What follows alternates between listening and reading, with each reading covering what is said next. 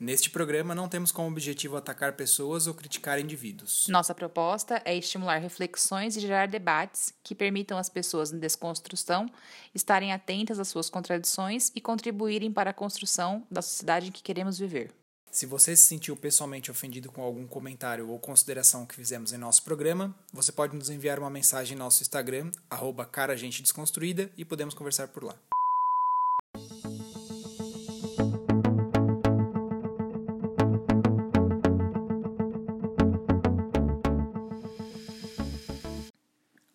Eu sou a Bia. E eu sou o Thiago. E esse é o Cara Gente Desconstruída. E aí, galera? Beleza? Como é que vocês estão? Estamos de olho, hein? Estamos de olho, que depois do último programa, ninguém é moralista até falar de pornografia e prostituição. É complicado, hein? Pelo menos teve gente que assumiu que era moralista mesmo e tá tudo bem, né? Mas isso também é um caminho aí pra desconstrução. Não é o tema desse programa de hoje, mas esse será o tema do próximo programa, porque, inclusive, o tema do programa de hoje foi feito a partir da, da enquete, né? A, a, o povo clamou por esse programa, Beatriz. Pois é. Então, se você ainda não sabe do que a gente está falando da enquete, segue a gente lá no Cara Gente Desconstruída, no Instagram. E a gente tem feito algumas enquetes para escolher alguns temas, ver o que, que vocês estão querendo ouvir. E assim você pode participar e ajudar a gente a definir pautas para os próximos programas. E caso você não tenha entendido o que nós estamos falando, ouça aí o último programa, o CDG Expresso, que a gente está falando sobre né, moralismo. Isso aí. Mas hoje o nosso tema, segundo o clamor popular, será sobre masculinidades. E aí a gente tem uma, um monte de coisa que a gente quer falar sobre isso. Alguns provavelmente só vão caber no programa de hoje. Então pode ser que esse programa fique um pouquinho longo aí. Então se você achar que tá grande demais, escuta em dois momentos diferentes. Faz uma pausa aí no meio. Porque vale a pena a gente pincelar algumas coisas importantes de uma vez hoje, porque às vezes depois não dá para voltar e ficar desenvolvendo a mesma ideia de novo.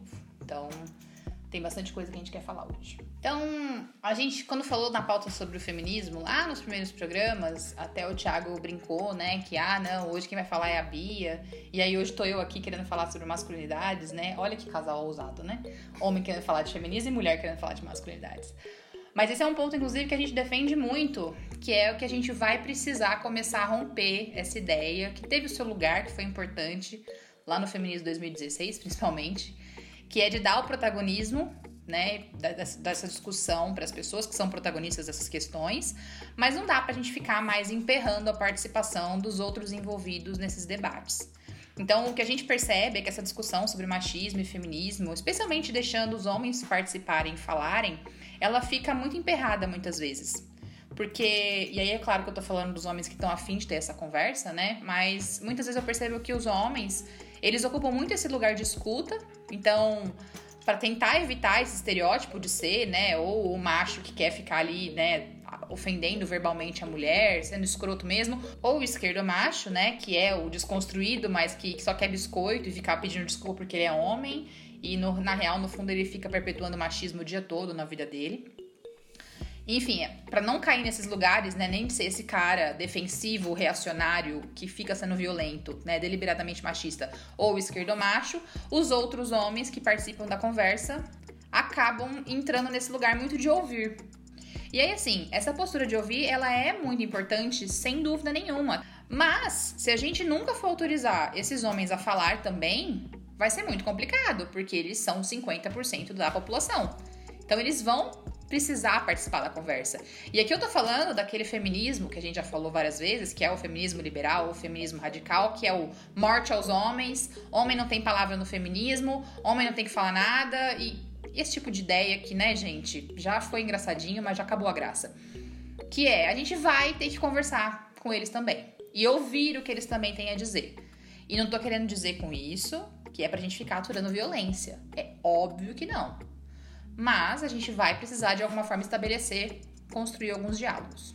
E aí, sem dúvida nenhuma, quando eu tô falando que eu acho que nós vamos ter que colocar esses homens também para participar do debate, eu não tô querendo negar que as mulheres, elas morrem, né, muito mais do que os homens e elas morrem pelas mãos de homens por conta desse machismo. E eu acho que isso é uma questão indiscutível mas a gente também não pode negar que existem homens morrendo também por conta do machismo. E quando a gente não fala sobre isso, né, a gente também está negando uma parcela importante da discussão. Ao mesmo tempo, falar sobre isso não vai implicar em diminuir né, a importância dessa violência que existe sobre as mulheres. Porque assim, não existe só os dois extremos, sabe? Se você fala sobre a violência que os homens também sofrem, você tá desmerecendo das mulheres. O mundo não é preto ou branco, 880. Ela é uma questão, essa questão é muito complexa, né? O machismo tem diversas nuances e a gente precisa começar a caminhar nesse debate também para incluir essas coisas diferentes, né? E aí eu entendo essa preguiça, né? Quando a gente tá querendo propor esse debate, muitas vezes com homens, eles vêm com esse discurso de ai, me desculpa por ser homem, ai, eu tô aprendendo, eu tô me desconstruindo, mas aí você vira pro lado e tá lá o cara fazendo de novo a mesma coisa que a gente já conversou, que não é legal. E aí, sobre isso, eu quero fazer, inclusive, um disclaimer, sabe, gente? Você que fica o tempo todo, quando vai lá e faz uma cagada e fica, ai, mas eu estou me desconstruindo, ai, eu estou em desconstrução. Vamos parar de ficar querendo biscoito por causa disso. Tá? Então, assim, todo mundo tá ou deveria estar em desconstrução. A pessoa fala esse tipo de coisa, eu já olho pra cima, assim, tipo, ai, jura, né? Porque você tá trazendo para você, né, uma questão que não é sobre você, né? É uma coisa sobre que em sociedade a gente deveria estar tá construindo. Então, não é um mérito seu você estar tá fazendo isso. A gente se desconstruir é o mínimo que a gente pode fazer, é nossa obrigação. E aí eu tô falando isso porque é, a gente tava ouvindo. Eu tava ouvindo, né? Acho que você não chegou a ouvir. Eu tava ouvindo o Anticast, acho que de uma semana ou duas semanas atrás. Que, inclusive, acho que eu nunca falei isso, né? Curiosidades, eu já participei do Anticast. Mas eu tava ouvindo um Anticast que era sobre masculinidade, e aí um dos participantes lá, o Alcísio, falando, né? Exatamente sobre isso, assim. E que quando você fala, né, ai não, eu sou machista de desconstrução, vira, e aí nas palavras dele, né, sobre toda a questão se torna, né, sobre tal da pureza dessa desconstrução individual. Mas na real não é sobre você. Então vamos parar de ficar recorrendo a esse artifício aí de ficar querendo mostrar o meu cartão de pessoa em desconstrução para justificar as bostas que você faz. Porque não, né? Para de ficar alegando como se fosse uma desculpa. E você, mulher que tem um companheiro que está em desconstrução, também não precisa ficar dando biscoito, né? Quer dizer, pedindo biscoito, né, por aí para ele também fazendo esse tipo de propaganda, porque também não é legal, né? Ele não tá fazendo mais que a obrigação dele. É, sim, eu percebo isso assim, quando eu vejo uma uma amiga, quem quer que seja, assim, que eu acompanhe, e que daí é casada, tem namorado, que às vezes tem uns comportamentos meio lixo, assim, às vezes até na nossa frente e tal, ou tem umas, uns papos meio errado, e aí vem correndo para defender e colocar pano quente, né? Passar o famigerado paninho pro, pras bostas que o cara faz. Ah, não, mas é que ele tá em desconstrução. Eu, eu não sei nem o que, que a pessoa acha que ela tá. O que, que ela tá querendo justificar com isso, sabe? Eu acho ainda pior. Então não fala nada, sabe? Tipo. Parabéns, não fez mais do que obrigação. É, vai conversar com ele, assim, tipo. Fez, fez merda, né? Tipo, não faça de novo.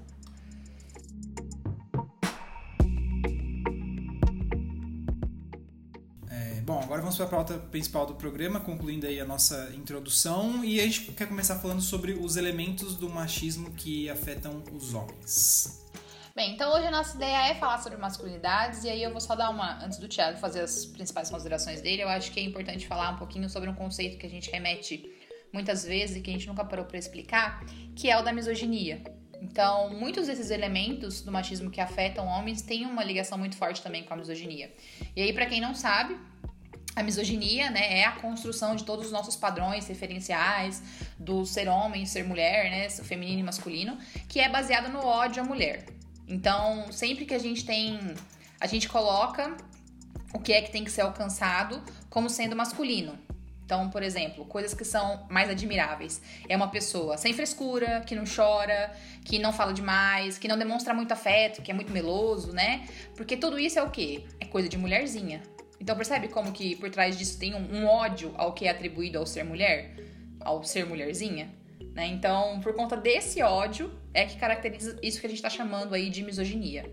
Então, a gente acaba prendendo os homens num papel que seria o oposto a essa coisa de ser mulherzinha, que é os papéis de gênero ligado a características masculinas, como os, o homem deve ser rude, primitivo, rústico, tem que reafirmar o tempo todo a sua virilidade, tem que fazer sexo performático, aí vai para todas as áreas, né? Tem que ter o corpo, né, meio brutamonte, malhadão, tem que ser grosseiro, tem que ser insensível, tem que ser provedor e por aí vai.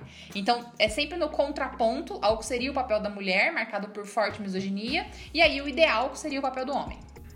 Bom, e a gente precisa lembrar aqui que diferente do que essa ideia machista e misógina perpetua, que é né, a base da nossa sociedade, infelizmente, os homens não nascem diferentes das mulheres, né? Não são características genéticas, é, são coisas que são aprendidas. Então, assim, não tem nada a ver com aula de biologia, que isso aqui já nasce assim, gene, né? X e Y. Isso, vamos lá, deixar reforçar, reforçar essa ideia aqui. Não tem nada a ver com a genitália da criança, tá?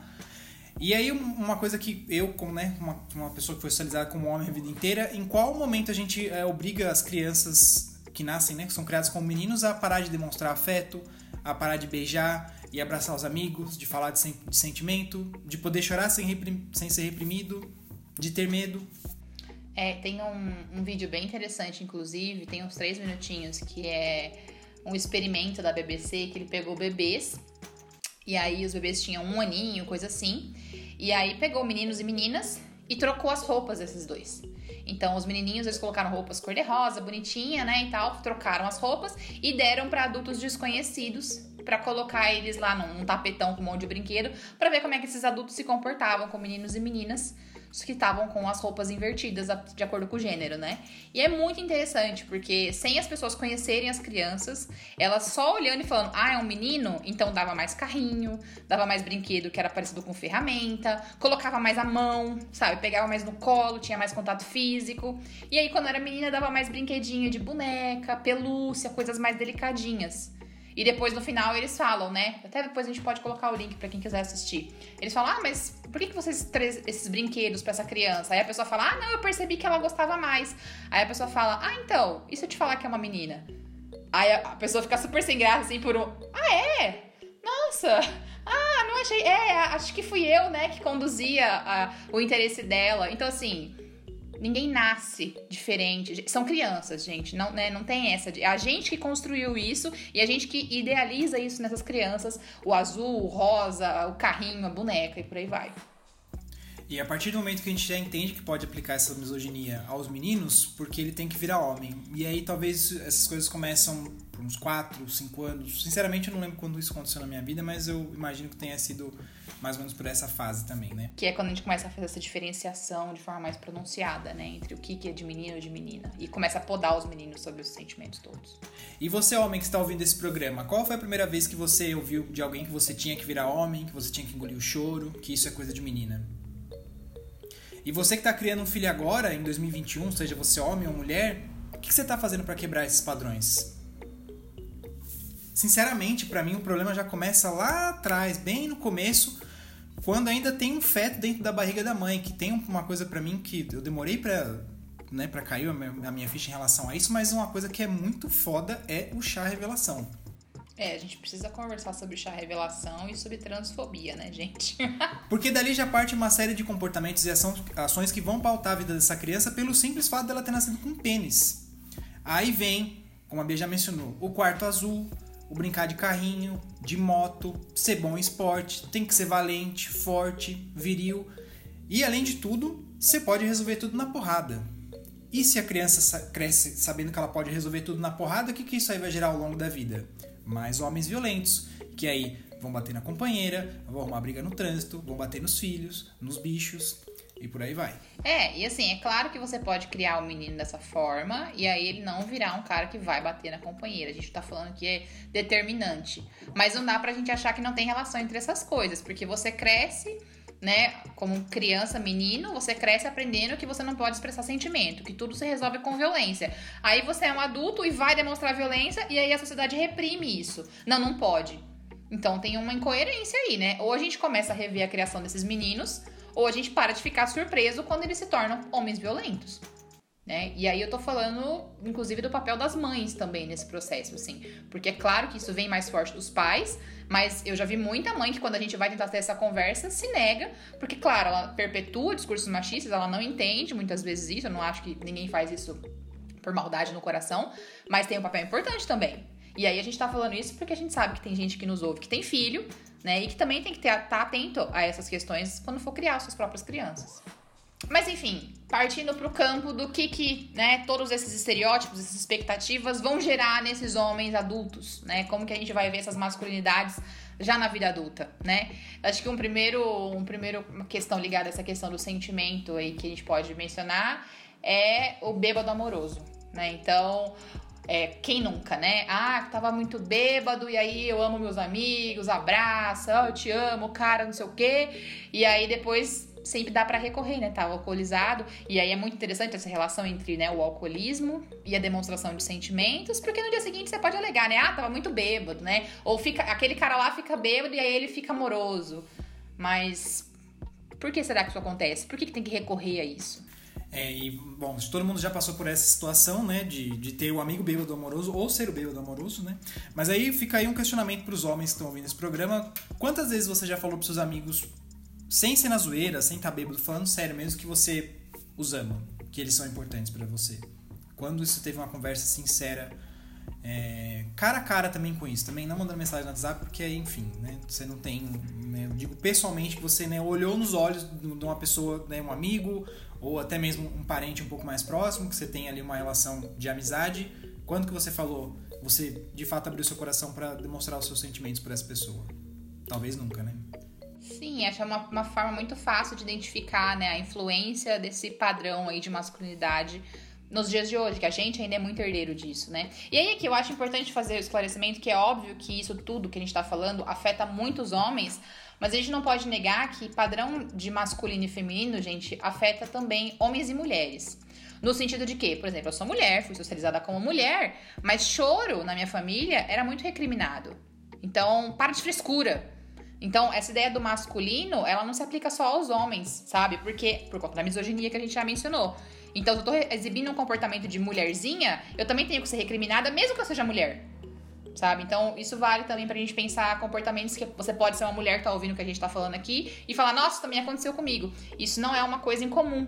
Porque é o comportamento feminino que gera esse ódio, né? Então isso também pode acontecer. Mas é claro que isso é mais pronunciado com homens porque vem com todo um combo de não poder demonstrar de forma alguma afeto, né? Porque tá criando, sendo criado para ser esse machão aí que a gente conhece.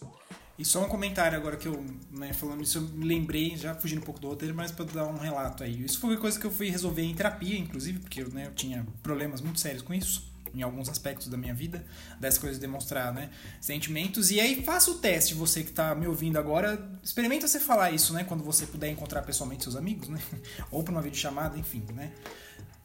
Fale isso, tente, tente você ser a pessoa que vai né, mudar esse, esse movimento e virar essa chave. Aconteceu com os meus amigos eu fui o primeiro ali a dar o, pa, o, primeiro passo e agora vira e mexe a galera demonstra sentimento numa boa, assim. Tipo, eu tô falando num tom jocoso, mas não é. É real, assim. Se alguém que tá ali, que é no seu ciclo próximo, que dá essa, essa abertura e dá essa confiança, e aí, de novo, não vira motivo de piada, as coisas mudam e as relações vão ficando um pouco mais saudáveis. Por mais que elas possam ser superficiais em vários momentos, né?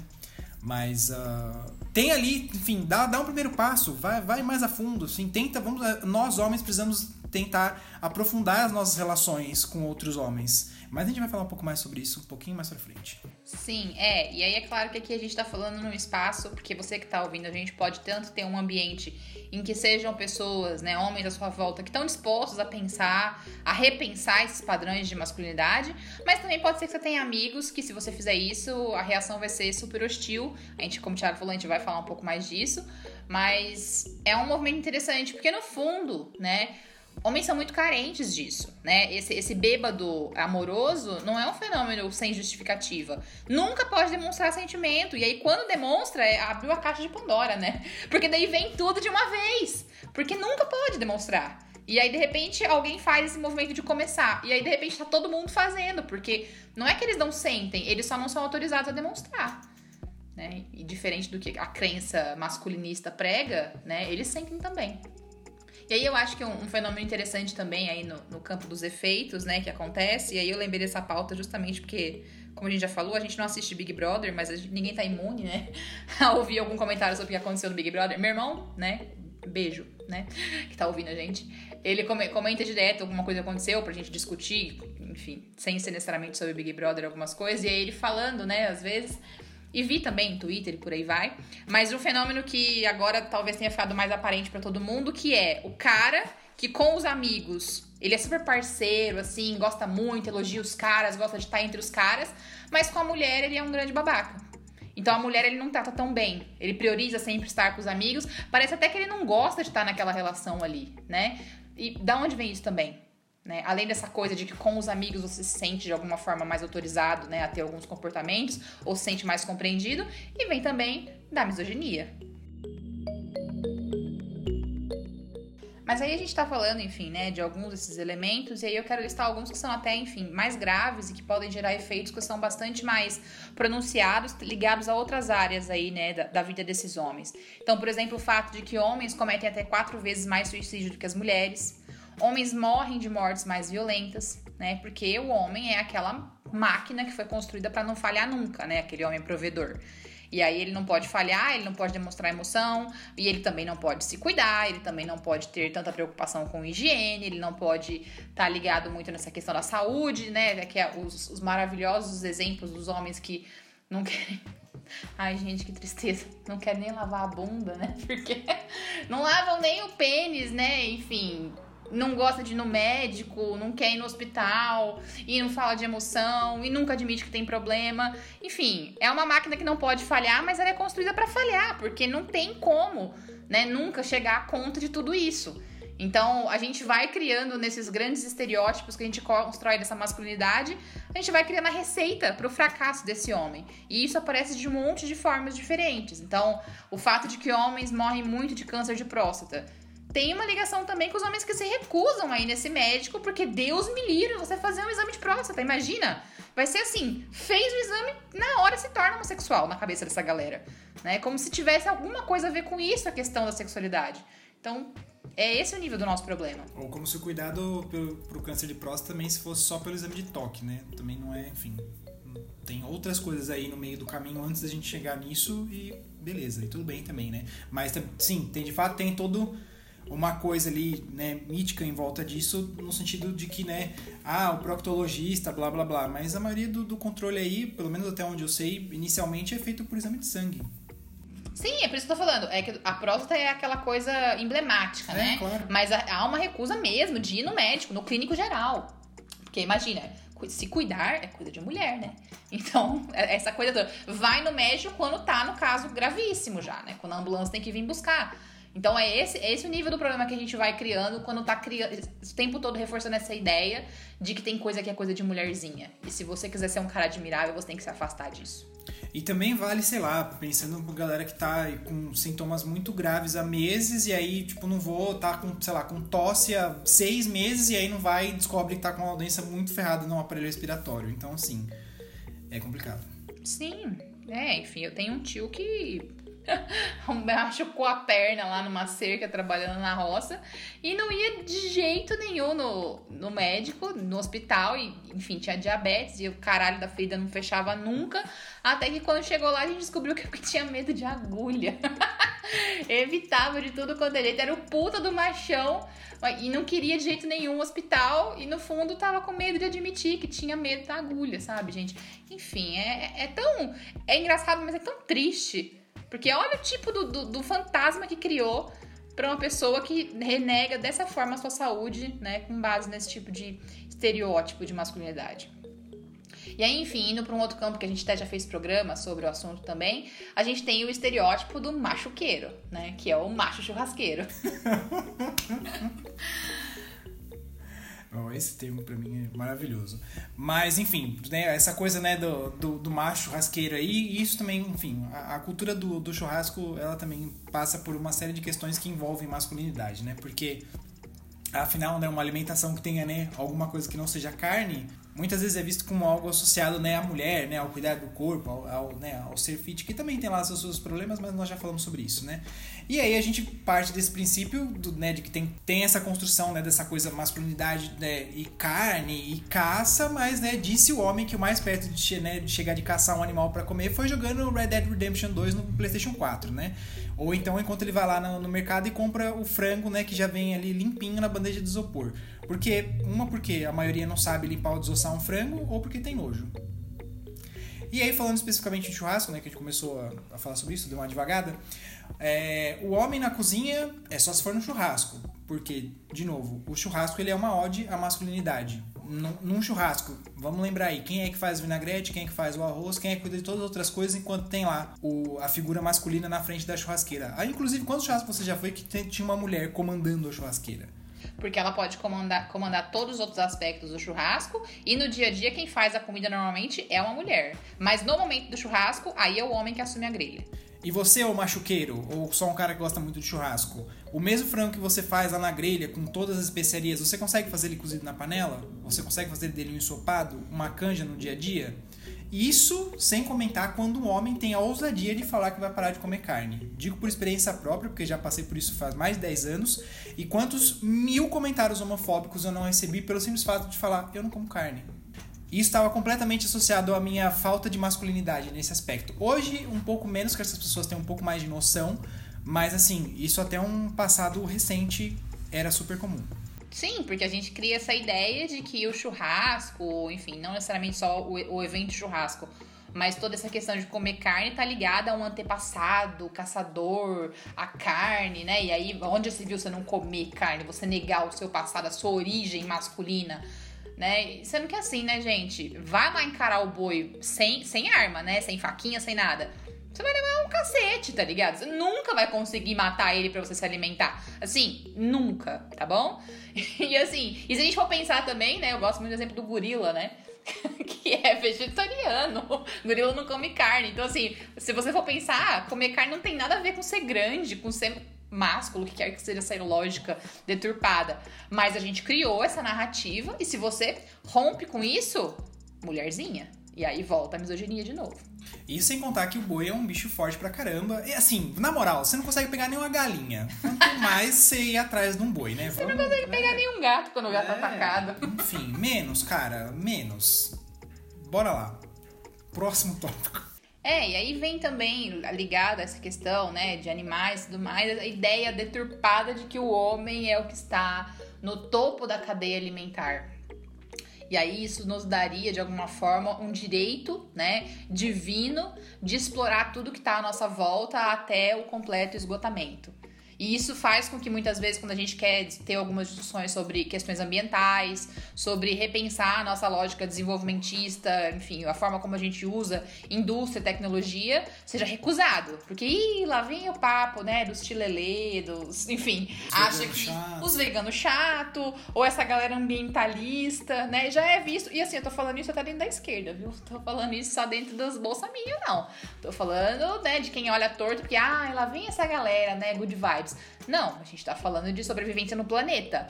E que não dá pra não, não repensar essas questões. E aqui mesmo se você não for vegano, tem nada a ver com veganismo, né? Tô falando de conseguir sobreviver aqui onde a gente vive. Então, questões ambientais são uma pauta que a gente precisa discutir. Mas eu, esse ser que criei tecnologias, né, de ponta e que tô no topo da cadeia alimentar, eu não preciso pensar sobre isso, né? Esse é o nível do problema que a gente criou. Mas vamos falar de um outro tópico aqui que eu gosto bastante de falar quando a gente tá falando, né? Porque é muito engraçado, né? Que é sexo. Então, o homem tem toda aquela coisa, né? É sexo performático, a gente é muito transudo, muito transante. Mas que transa que é essa? Né? Será que a, essa transa, ela tá, né? Eu, a gente vai fazer o programa da pornografia, viu, gente? Mas só usando como exemplo aqui. Será que essa transa, ela tá ali correspondendo a esse padrão de criação, né? De relação com sexo que você viu nos filmes? Ou será que ela tá de fato gerando prazer para as pessoas envolvidas? Porque normalmente não tem muita relação essas duas coisas, né? E aí eu pergunto, Beatriz, e o cu? e o cu?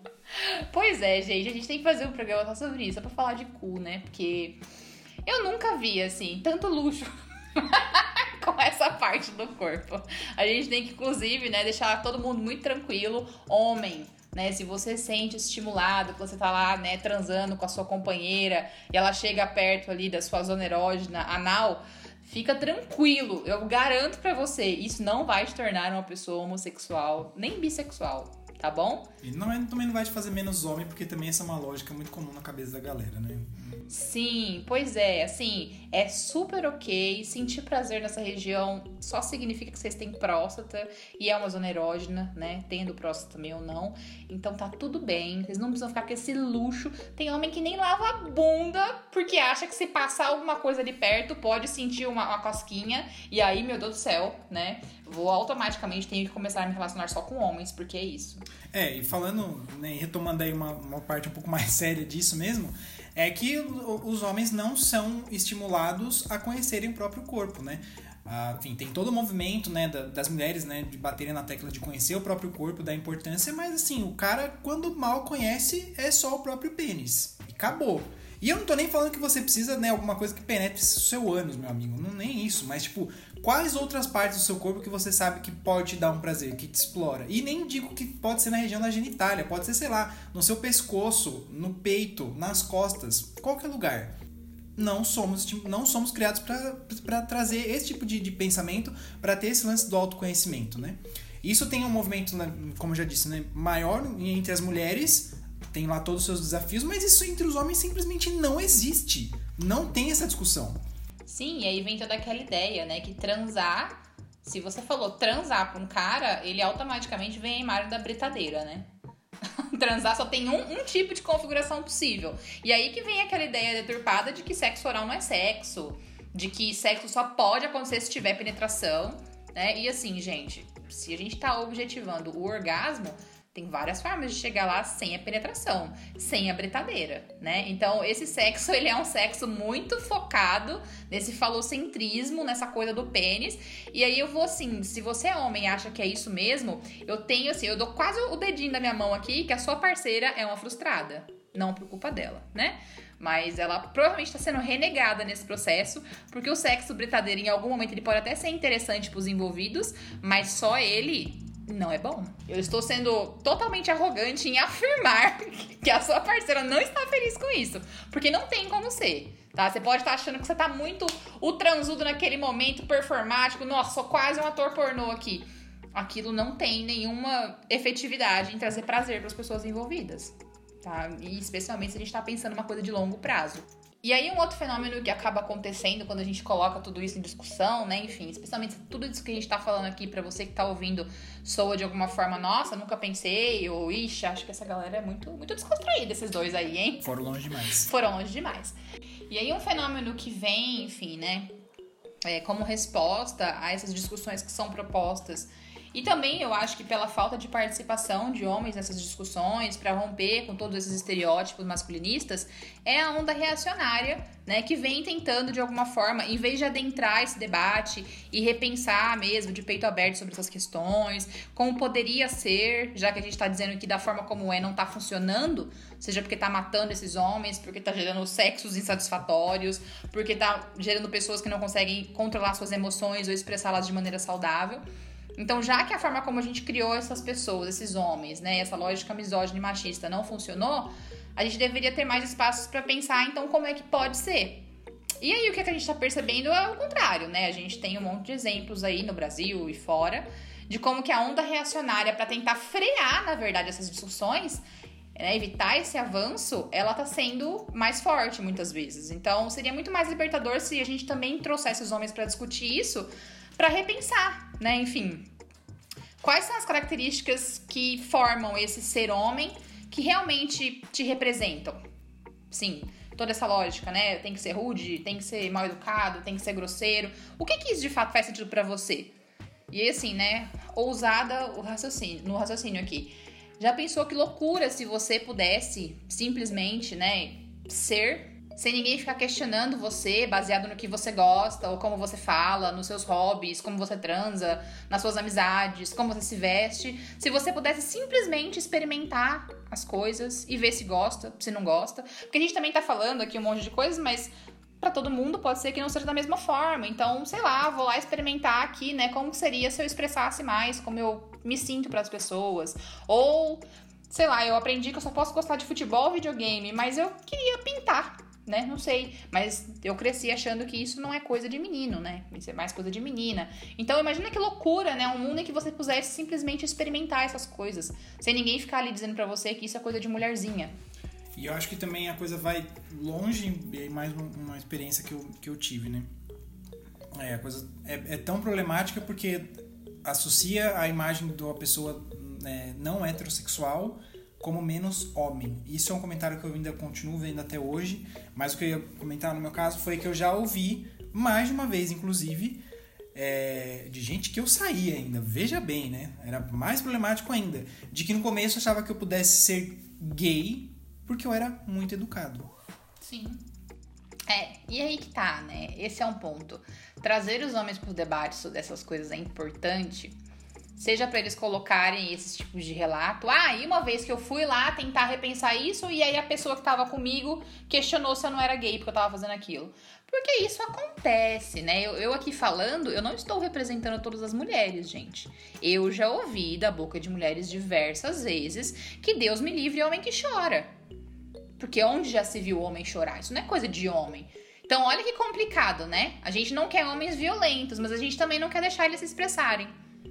Aí a gente só aceita que ele se expresse se for na violência. Mas aí se a violência for contra a gente, a gente não quer, essa conta não fecha.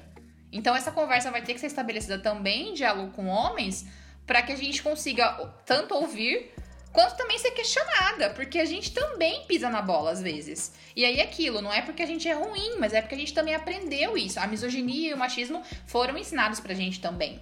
É estrutural da nossa sociedade. Exato. E aí aqui um, um, comentário que eu queria fazer, né, que a gente mencionou lá em cima, sobre quando a gente coloca, né, ah, mas os homens eles têm que falar com seus amigos, né, porque homem não tem que ensinar a mulher sobre as violências que ela sofre dentro do machismo, e não tem mesmo, a gente já falou sobre isso em outro programa, mas um fenômeno que eu acho muito interessante, que a gente também tem que estar tá atento, é sobre quando acontece é, do cara, sei lá, né? O cara tá, tá, nesse processo aí de repensar as formas como ele foi criado, o que ele acredita. E aí ele leva isso pra sua roda de amigos, que pode ser uma roda muito tóxica, inclusive. E aí ele coloca lá, olha, então, você falou isso aí, mas você tá vacilando, hein? E entre os homens existe muito forte essa coisa toda, né? De que existe um código entre os homens, os homens eles tomam conta uns dos outros misoginia de novo, né? Quem são as invejosas fofoqueiras que nunca conseguem ser amigas? São as mulheres. Então, os homens, né, em contrapartida, eles são os unidos, eles passam um pano um pro outro, é um apoio incondicional, né? Então, eles são esse símbolo aí desse código. E aí, quando alguém quebra com esse código, chega lá e bate nas costas do outro e fala: Você tá vacilando, hein? Fez merda. O que acontece com esse cara? O que acontece, Thiago?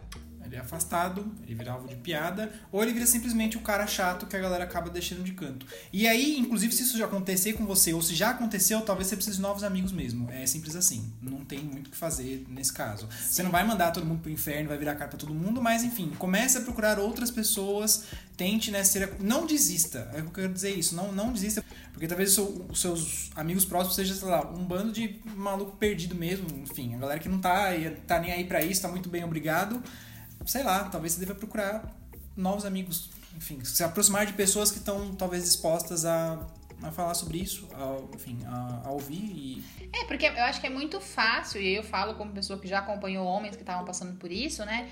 É muito fácil você sentir que você que tá errado. Porque, poxa, se eu falo eu sou excluído, eu não quero ser excluído. E aí eu acho que é isso, não é simplesmente eu nunca mais vou falar com esses meus amigos. Às vezes você conhece eles a vida inteira, mas é também pensar em trazer novas amizades para sua vida, para você parar de achar que você que tá errado. Então se relacionar com pessoas que estejam tentando pensar esses processos junto com você. Pra que daí até quando você for lá falar com aqueles amigos eles forem escrotos, você também tá com mais paciência para tipo, ou comprar a briga e discutir, ou então falar, beleza, e saber que você não tenta fazer nada de errado, né? Na real é você que tá acompanhando os processos de mudança do mundo.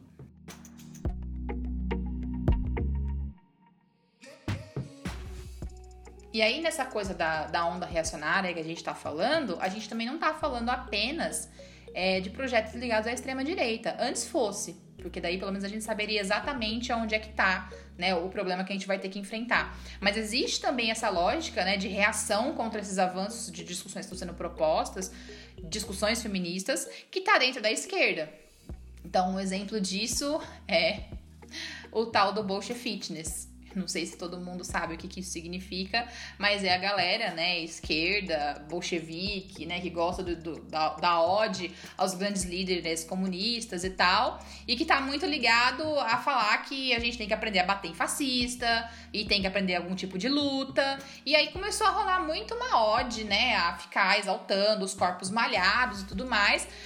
E aí, de repente, quando a gente percebeu, era uma zoeira engraçada e de repente virou um reator de Chernobyl, né? Como diz o Thiago. Era um meme e virou. Era engraçado e de repente começou a rolar um monte de piada capacitista, né? Tirando sarro de cara que era frango E, no seu, e aí você fica, gente, mas peraí, era brincadeira. Ninguém aqui tá querendo também se relacionar só com um homem que acha que o importante é ser bombado e saber uma luta livre. Tipo, o que, que é isso? Eu também não, não é isso que eu quero também, né? Então, começa a criar essa ódio certas figuras masculinas e aí, ó os ideais de masculinidade sendo projetados de novo. Né? Então, a galera da direita, a galera heterotop fazia isso com os vikings e agora a gente vai ficar fazendo isso com os comunistas? Tipo, não né? Então, e claro, aqui cuidado, né? Eu tô, tô, fazendo essa crítica dentro do meu campo político, da esquerda, e eu sei que tem muita gente que usa isso para ficar com anticomunismo, né? Pra dizer, ai, não, exaltou figura de esquerda, sai correndo, né? Nem de esquerda, nem de direita. É de direita. É, se fala isso, é de direita, viu? Não é isso, tá? Mas também a gente tem que ter, entender que dentro do nosso campo tem espaço para surgir essa galera. E a gente tem que estar tá muito atento a isso, porque a gente também não quer construir esse tipo de coisa. E aí tem, o, por último, né, os projetinhos de incel, né? Bom, e o que é o incel, né? Traduzindo aí do inglês, é a galera que são celibatários e voluntários, né? Que são aí... Acho que vou falar por linhas gerais, talvez, enfim, você né, pesquise mais sobre o tema, mas é basicamente a galera que os meninos jovens aí, depois até acabaram enfim, ficando mais velhos, né? Não fica só ali preso à juventude, né? Mas é, tem muito marmanjo de 30 Sim. e poucos anos, 40, que é em céu ainda. Mas é aquela história do moleque que era deslocado, o antigo nerd dos anos 90 ali, né? Que não tinha muito traquejo social, não era estimulado, tava meio fora dos padrões ali. Acaba sendo afastado e essa galera foi cooptada pela extrema-direita. E aí caiu, foi cooptada pela extrema-direita a partir de um discurso misógino. Do tipo, você é rejeitado porque você é muito você, enfim, é muito inteligente ou porque você é, não, não teria coragem de tratar uma mulher, né, do jeito que esses caras tratam, de sair com várias mulheres, de, né, de partir o coração por aí, que você seria, né, um, um bom partido, mas você não é reconhecido disso, e aí é uma coisa que, sei lá, você adulto talvez ouvindo isso acha uma coisa meio boba, mas vai falar isso para um adolescente que, sei lá, tem toda uma pressão, tem, sei lá, 17, 18 anos, nunca deu um beijo na vida você entende de onde parte aí o, o, problema, né? E aí a culpa é da mulher, né? Então essa é a questão. O principal caráter da misoginia aí é isso. A culpa é da mulher. Então se você não consegue se relacionar, ter uma namorada, dar um beijo, não sei o que lá, o problema não está em você, em você, a sua timidez e não conseguir às vezes se comunicar, porque você não foi estimulado a se comunicar em geral, né? Demonstrar, enfim, traquejo social. Mas sim porque a mulher é que é o problema, porque ela gosta daquele tipo de boy lixo. Então é ela que é o alvo do nosso ódio. Entende? Esse é o, o, o pensamento em céu aqui. Isso. E aí, esse, e aí isso acaba criando um ciclo vicioso, porque essa galera por isso acaba entrando, se tornando mais misógino, mais machista, e a gente não sai disso nunca, né? Mas eu vou pensar só num aspecto aqui que é uma questão da, da estética idealizada masculina, né? E aí peguei, eu peguei um trecho aqui do, do, do blog da, da Lula Escreva, que ela sempre lida muito com esses assuntos, né? Ela tá, enfim, sempre atacada, inclusive, por, esses, por esse grupo, né? Não que seja um grupo homogêneo, mas enfim, essa galera é masculinista e tal. É, e aí um abre aspas aqui, né? Eles acham que uma das razões de não conseguirem mulheres é por terem a estrutura óssea facial errada. Não é pela personalidade misógina e reclusa. São os ossos da face, entende? E aí o que, que nós estamos querendo dizer aqui? eu dei né, nesse texto completo, depois a gente deixa o link na descrição, mas basicamente fala que tem muitos meninos em céus que estão indo fazer cirurgia plástica para tentar adequar a face ao padrão de beleza. E aí, de novo, isso cai num problema muito sério sobre a idealização da beleza masculina. E eu tô falando aí tanto de, de homens brancos como homens negros. Homens negros ainda tem toda uma problemática mais grave ainda. Ligada a uma sexualidade performática e o histórico todo, né, de escravidão e racismo que a gente tem. Exato. E aí, vamos lá agora. Você que está ouvindo esse programa, qual que é você, pessoa que gosta de homem? Qual que é o ideal de beleza masculina para você? Pensa, fecha os olhos agora e pense em alguém que você acha muito bonito. Isso, né? E pensa o homem mais bonito que você idealiza aí, pode ser famoso, não sei, quem é a referencial de beleza para você? Quais são as características desse homem? Olha, não sei, mas eu suspeito que ele seja branco, que ele seja alto, que ele seja forte, que ele tenha bastante cabelo, talvez olhos claros, possivelmente, né? Então, a idealização do que é o belo, do que é desejável, do que é atraente, é um problema que todo mundo vai ter que repensar, inclusive as mulheres também. Porque essa questão atinge muito menos os homens do que as mulheres, óbvio, a pressão estética é sempre muito maior em cima das mulheres por uma série de motivos. Mas Como que a gente vai quebrar esse padrão para as novas gerações? Como que eu vou criar agora meninos que estão lá com 10, 11 anos? Como é que a gente vai romper isso? Essa coisa de, do corpo que é bonito só se ele estiver dentro de um padrão, só se ele tiver um abdômen trincado, só se ele não perder cabelo ao longo da vida. Se ele não for gordo. Se ele não for gordo, também se ele não for muito magro, porque também muito magro também, né, o frango ninguém quer, né? A gente vai descartar, descartar essas, essas crianças, esses meninos, e aí, isso, claro, não é, vai ser a causa e consequência, mas será que esse não é um dos, únicos, um dos pontos possíveis para eles serem cooptados por esses discurso da extrema-direita? Então, assim, se a gente continuar, né, estamos tentando aí quebrar a estética né, do corpo feminino, né? Pô, vamos, vamos quebrar os padrões, vamos aceitar melhor os nossos corpos, mas esse movimento também tem que acontecer para os homens, partindo obviamente dos homens, mas é uma discussão de novo que engloba todo mundo. Enquanto desejável for só o Chris Hemsworth, o ator que faz o Thor no universo da Marvel, nós estamos fodidos. Sim, e aí esse é um ponto importante, assim como eu falei anteriormente, né, que tem mulher que, ai não, mas homem que chora não dá, né? É muito complicado a gente ficar aqui batendo na tecla, né, de que, ai não, impossível, mulher só se fode, a gente toda hora é cobrada por causa do padrão de beleza, pipi, papopó, que é um discurso corretíssimo, mas na hora que essa mesma pessoa que tá falando tudo isso vai se relacionar com alguém, ai não, eu só quero o cara se for gostoso. Ai, não, porque eu só quero o cara se ele for. Não, eu gosto. Assim, é uma questão de gosto, né? Mas eu só gosto de cara magro trincado no, no abdômen.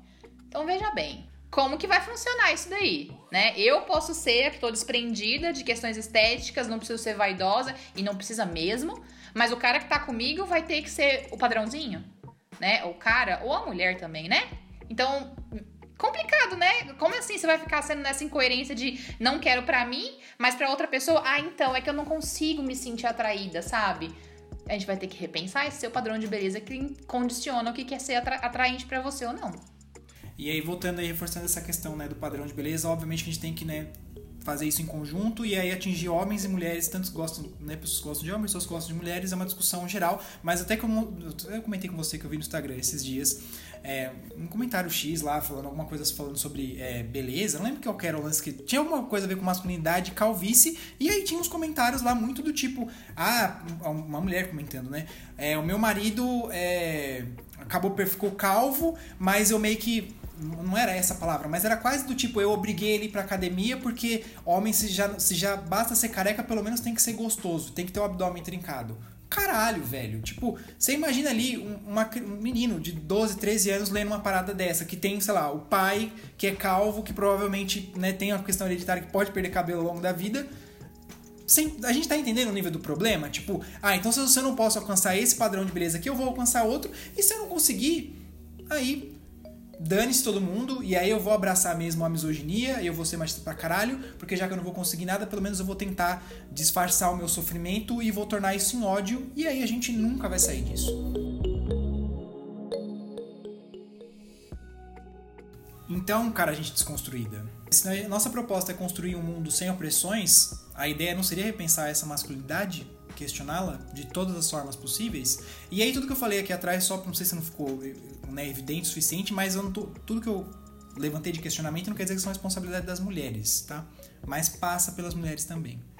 Sim, é, eu acho que é isso. A gente vai discutir sempre os males do machismo, os efeitos, né, abomináveis. A gente já falou, mulheres morrem mais, mulheres são mais violentadas por isso. E não significa dizer que isso vai ser minimizado quando a gente propor conversar sobre isso com os homens. Eles são 50% da população. Eles precisam participar dessa conversa. Porque se eles não participarem, em algum outro lugar eles vão ser acolhidos, em algum outro lugar eles vão participar. E provavelmente vão ser espaços de muita misoginia. Então a gente precisa trazer isso em qualquer idade que seja desses homens, né? Isso não significa que a gente tem que aturar a violência, né? Tem que ir lá conversar com os caras que vão, enfim, diminuir a gente, ser violentos verbalmente, não é isso. Mas onde houver a possibilidade de criar espaço para essa discussão, a gente tem que estar tá aberto. Essa ideia de morte a homem, homem não tem que dar opinião, homem não tem que falar isso só serve se você chegou no feminismo ontem. E aí, rapidinho, é bom você já tirar essa ideia. Porque não, não é assim. Eles estão aqui assim como nós estamos. E a menos que você seja, sei lá, né, uma feminista radical que tá tentando criar uma sociedade em que não exista homem, que enfim, né, não é a sociedade que eu quero viver. Sim, eles vão estar lá, né? E sim, é possível que tenha homens de formas diferentes do que esse monte de porcaria que a gente sabe que tem aí fora, mas para que eles possam ser diferentes, a gente vai precisar conversar com eles, acolher esses homens também. E aí vem o nosso papel. a gente também vai ter que repensar o que me atrai, né? O que, que eu acho bonito, o que, que eu acho desejável, quem eu quero que esteja do meu lado. E isso também é uma reflexão que a gente, como mulher, vai ter que fazer seja para futuras parceiras que a gente queira ter ou futuros parceiros, né? Repensar essa forma de como que, ah, eu não gosto de pessoa, homem com frescura, mulher com frescura. Isso é uma fala misógina. Então vai ter que tirar do vocabulário. Ai, mas eu não gosto muito. Vai pra terapia descobrir por que você não gosta disso. Provavelmente tem alguma questão aí para resolver. A gente também vai ter que pensar a nossa forma de fazer sexo tanto aí, né, homens com homens, homens com mulheres, né, e até mesmo mulheres com mulheres, enfim, essa é uma discussão que, né, que passa por todos nós aí. A gente tem que vai, a gente precisa repensar urgente a forma como a gente lida com as crianças, principalmente as crianças, né, que são socializadas como meninos. É... A gente fala muito sobre meninas feministas, mas a gente também vai ter que resolver essas questões com os meninos, sabe? Então, como que a gente está aplicando para eles esses valores? A gente está naturalizando a violência entre eles? A gente está achando que, ai, é que menina é mais arteiro mesmo, né? Ai, é que menina é fogo, né? Tudo vai pra briga, né? Não, não é ser menino isso. Isso é a forma como estão lidando com esse menino. Tá? A gente tem que ir na raiz do problema. De repente, inclusive, a gente pode começar repensando esse tal de chá revelação, né? Essas bexiguinhas, esse bolinho azul ou cor-de-rosa. De repente o problema tá começando ali já. É, e aí talvez hoje tenha um movimento, né? Que aí, sei lá, agora talvez, né? Ah, pô, o quarto azul e rosa é meio brega, agora tem o quarto cinza, beleza. Mas aí você. Enfim, é, é, é, essas, esse papel de ele ainda vai continuar ali intrínseco. Então, né, crianças, né, pessoas que têm filhos, vamos tomar cuidado com isso, né? Se a criança, né, vamos, vamos parar de, de, de, né, de colocar tanta importância né, na genitália da criança. Vamos tentar né, criar seres humanos melhores, independentemente de, né, de como que eles tenham nascido? Sim, esse dia eu estava vendo até um vídeo, enfim, concluindo já, né? Mas era sobre essa questão de parentalidade. E aí era um vídeo recente, eu acho que era de 2019. E eram pessoas, enfim, de esquerda, sabe? Estudadas, formadas. E aí estavam fazendo essa distinção. Ai, não, mas é que menina é mais amorosa, né? Menino, sei lá, é muita energia. Sei lá, as pessoas no mínimo não conhecem crianças o suficiente porque assim, meninas têm tanta energia quanto, e isso tem muito mais a ver com a personalidade da criança do que a ver com a genitália da criança. Tem criança que é mais amorosa, tem criança que é, talvez porque foi estimulada também a isso, né? Mas tem criança que vai ter um pouco mais de energia, que vai ser mais introspectiva, mas isso não tem nada a ver com ser menino ou ser menino, gente. Isso aí é falta de pessoas que não conheceram criança o suficiente ou que realmente estão olhando para essas crianças a partir do estereótipo de gênero. Isso é uma construção social, galera. Não tem nada a ver com biologia. E a gente também vai ter que construir esses espaços em que homens participem da discussão, que eles sejam né, recebidos, que eles possam falar, que eles escutem também se falarem bobagem, possam ser corrigidos também, sem achar que, ah, não vou falar mais também porque foi corrigido. Não é isso, né? Como a gente já falou, ninguém é obrigado a ouvir violência, está propondo essa discussão, mas a gente vai ter que acolher esses homens. E a importância disso apareceu muito pra gente quando a gente fez o episódio sobre relacionamentos abusivos. A gente coletou alguns depoimentos, né? E aí, é claro, como a gente já reforçou, muito triste que mulheres tenham tanta facilidade em relatar essas situações, mas ao mesmo tempo, muito complicado que homens não se sintam autorizados a dizer algo simples como: nossa, realmente, eu tava numa relação abusiva. Sabe? Que relatem situações absolutamente tóxicas, complicadíssimas e não se sintam autorizados a admitir isso. Porque estão sempre colocados nesse lugar de escuta, de mulheres estão morrendo, vocês não podem falar nada.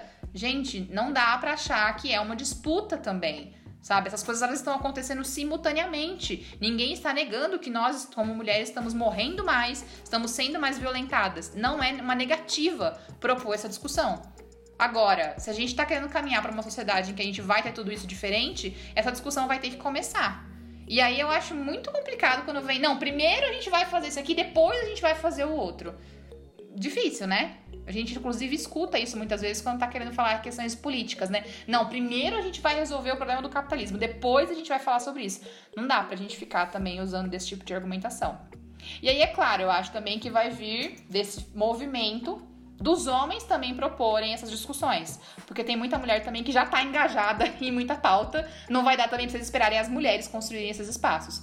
O meu, meu comentário aqui é mais no sentido de tentar começar a incluir homens nas iniciativas e não de achar que, bom, somadas minhas 955 tarefas, agora eu vou criar mais um espaço para que os homens venham discutir. Não homens, né?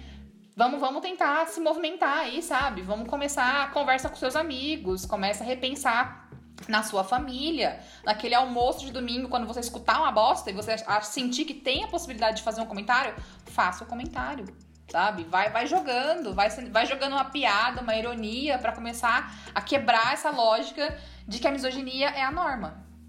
E você também, homem, deve fazer esse exercício aí com, com os seus amigos, né? Como a Bia tá, tá falando. Por mais que você não queira tomar a iniciativa, né? De querer, enfim, sei lá, né, criar um grupo alguma coisa no sentido de, de debate, mas você pode começar com coisas simples, no sentido de pergunte pros amigos, oh, como é que você tá? Tá tudo bem? E seja sincero também quando não estiver bem, sabe? Não adianta também você ficar falando, ah, pô, tá tudo bem, tudo bem. Não, porra, nós estamos vivendo no Brasil, na pandemia, morrendo 3 mil pessoas por dia, tá um inferno.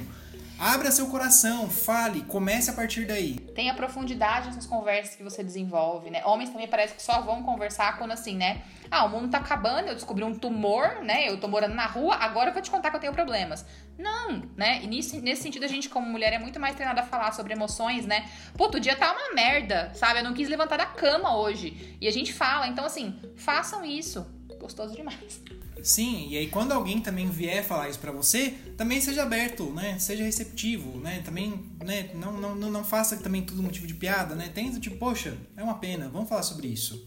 E aí assim a gente começa a aprofundar as relações, e aí essa pessoa, uma vez que você a pessoa se abriu e foi acolhida, ou você se abriu para alguém e alguém te acolheu, e a gente, né, vamos criar uma, uma rede, né, de, de apoio mesmo entre nós, homens. Acho que tem que começar esse primeiro exercício a partir daí. Depois, em algum momento, né, já tem mulher né, participando disso, as pessoas vão começar a adentrar mais e aí a gente vai construir uma sociedade melhor em que, sei lá, né, não vai ter mais mulher morrendo por ser mulher ou também você também não vai sair na rua e tomar um tiro porque você foi assaltado e você é homem, então obviamente é o seu destino morrer. Você tem que reagir ao assalto, né? Exato. Então a gente precisa trabalhar individualmente pra gente também tem que começar aí um movimento de construir uma sociedade melhor e que seja mais saudável para os homens e para as mulheres.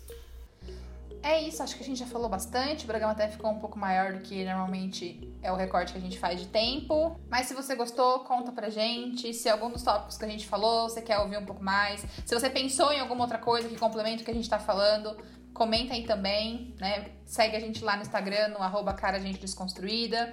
Participa das nossas enquetes para ajudar a gente a pensar nas pautas. Mandem seus relatos se você tiver afim e aí vamos conversar por lá. E obrigado por ouvir até aqui. Um abraço e tchau. Tchau!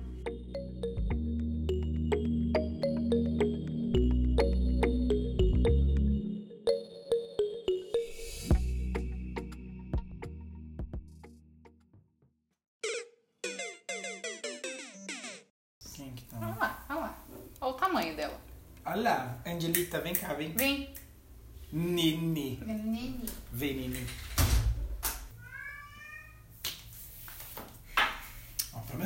meu raciocínio. Olá!